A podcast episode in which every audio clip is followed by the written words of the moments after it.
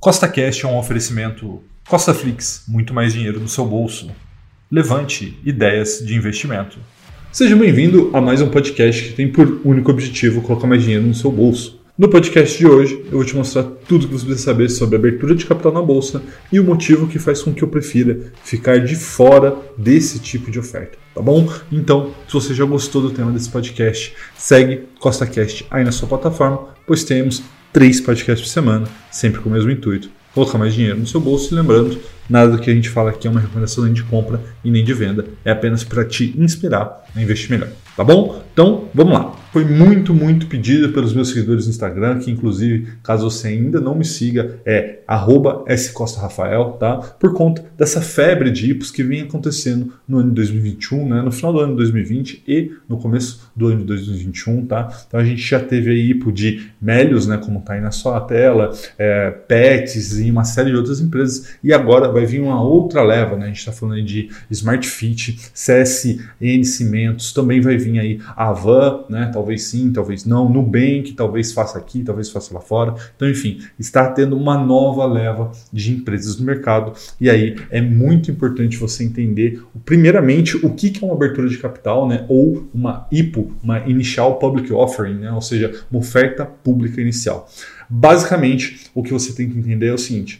Uma empresa, ela faz a sua abertura de capital quando ela se torna uma empresa de capital aberto, tá? Então, uma empresa, por exemplo, qualquer empresa, imagine aí, você deve conhecer várias empresas de capital fechado, a padaria do seu bairro, uma loja de ferragem, tudo isso são empresas de capital fechado. Tá? Só que as empresas vão crescendo, elas vão precisando de mais capital para continuar crescendo, né, para financiar o seu crescimento. E uma das maneiras de financiar esse crescimento é através da venda de parte da empresa. Tá? Então, como que ela faz isso? Existem várias maneiras de fazer isso, mas uma delas é a mais conhecida, né, principalmente para empresas que já estão num porte maior, é a abertura de capital. Ou seja, ela vai listar na bolsa de valores as suas ações. Tá? Então, uma oferta pública de ações é quando uma empresa deixa de ser uma empresa privada de capital fechado para virar uma empresa privada de capital aberto, tá? Então, a primeira coisa que você precisa se perguntar é por que, que essa oferta está sendo feita?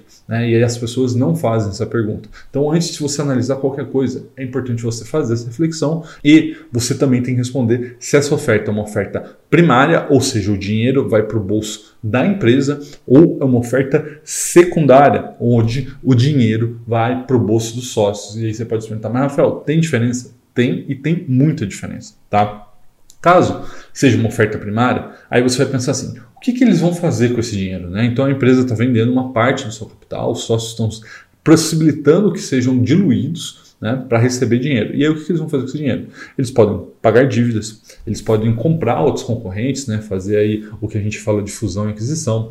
Ele pode abrir novas unidades né, dentro do plano de expansão dele, ele pode investir em pesquisa e desenvolvimento, ele pode fazer uma série de coisas. Né? Então por que, que essa empresa está pegando dinheiro, né? Porque, novamente, os sócios estão aceitando ser diluídos para que a empresa tenha dinheiro. Então, essa é uma reflexão importante. Porque isso é o cenário ideal, né? Ou seja, que uma empresa faça uma oferta primária.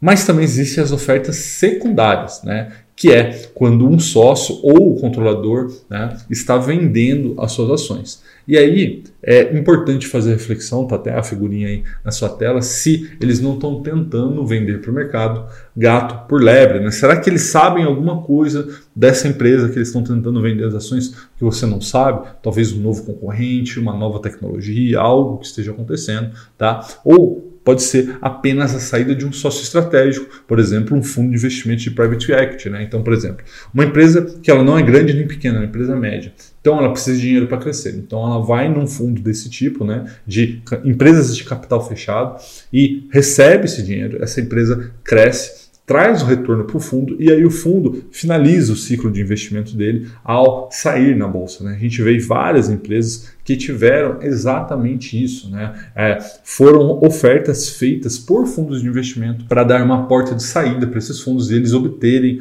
uma liquidez para sua posição que às vezes são grandes demais. Às vezes a gente está falando de bilhões e bilhões de reais. Né? Eles não têm para quem vender essas ações, então eles diluem e vendem isso através do mercado. Tá?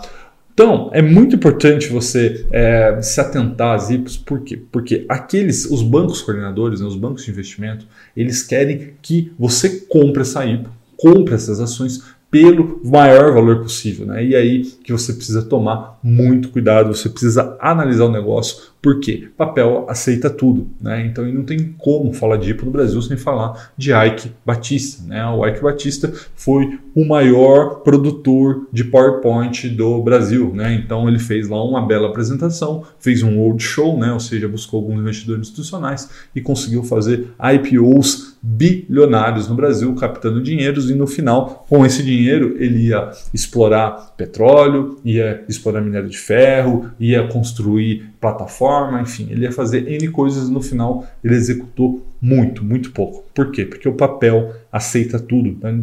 Tem que tomar muito cuidado, mas muito cuidado mesmo quando você está investindo em abertura de capital. Por quê? Porque você está comprando expectativa. E é muito, muito caro, às vezes, comprar expectativa. Né? Eu, Rafael, eu gosto de comprar resultado, mas o mercado vai te tentar vender expectativa. Tá? E essas expectativas são feitas pelos bancos de investimento né, que fazem o chamado dia da noiva. Né? Então, aqueles que são casados né, sabem o que é o dia da noiva, é o dia que, do dia do casamento, né, a noiva vai lá, fica o dia inteiro no cabeleireiro, faz lá spa, enfim, ela faz o processo de embelezamento da noiva, né? Ela já é bonita, vai ficar ainda mais bonito para o casamento. Tá? Então, esse processo, esse mesmo processo, é feito pelos bancos de investimentos, para quando elas pegam uma empresa, falar, bom, é bom a gente vai ter que resolver esse probleminha, fazer essa projeção um pouco maior, talvez comprar aqui alguma coisa, para que as projeções, as expectativas sejam maiores, tá? É a mesma coisa quando você vai vender o seu carro. Quando você vai vender seu carro, você vai lá, manda polir ele, limpa, às vezes troca um pneu. É a mesma coisa. O banco de investimento vai fazer isso para uma empresa antes de eles no mercado e aí as apresentações que eles vão fazer para o mercado são as melhores possíveis, né? Onde os riscos são mínimos e as possibilidades de retorno são máximas, né? ou seja, toda empresa que está fazendo a sua IPO é a nova Magalu, é sempre a nova empresa do momento e você tem que tomar muito cuidado com isso. Tá? Então, para evitar essas surpresas desagradáveis, eu prefiro esperar pelo menos um ano, na realidade até às vezes dois anos antes de investir numa empresa que está abrindo seu capital. Tá? E aí eu trouxe um gráfico aqui para vocês que mostra que novamente estamos na febre dos IPOs. Né? Então veja ali que 2006, 2007 foi os anos né, que o mercado mais precificou, né, ou seja, mais tiveram abertura de capital, e 2020 e agora 2021, muito provavelmente 2021, vai superar todos os outros anos, né, provavelmente esse será um ano recorde né, de IPOs. E aí, por que isso? Né? Porque os mercados estão na máxima, né, os juros estão baixos.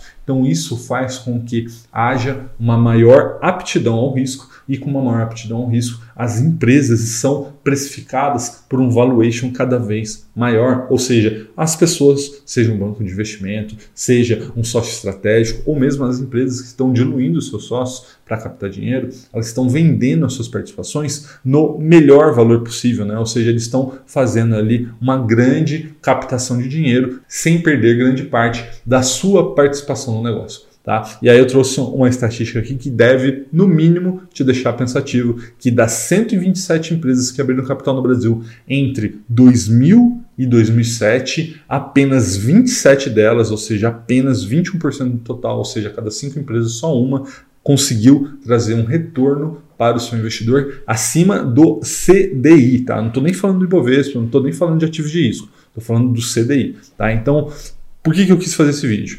Como um alerta, tá? A gente está vendo aí uma grande entrada de novas empresas, e as propostas são cada vez mais diferentes. Isso atrai o investidor, principalmente iniciante, que se deixa seduzir pelo embelezamento da noiva. Tá? Então eu quero que você, a partir de agora, depois que você ver esse vídeo, comece a pensar por que, que aquela IPO está sendo feita, né? ou seja, por que, que aquela empresa está diluindo seus sócios é, então veja se é primário, veja se é secundário, veja o que eles vão fazer com o dinheiro, veja se o negócio de fato é bom, ou só não foi muito bem embelezado lá, como foi feito o like, e veja o preço, porque preço importa, importa muito.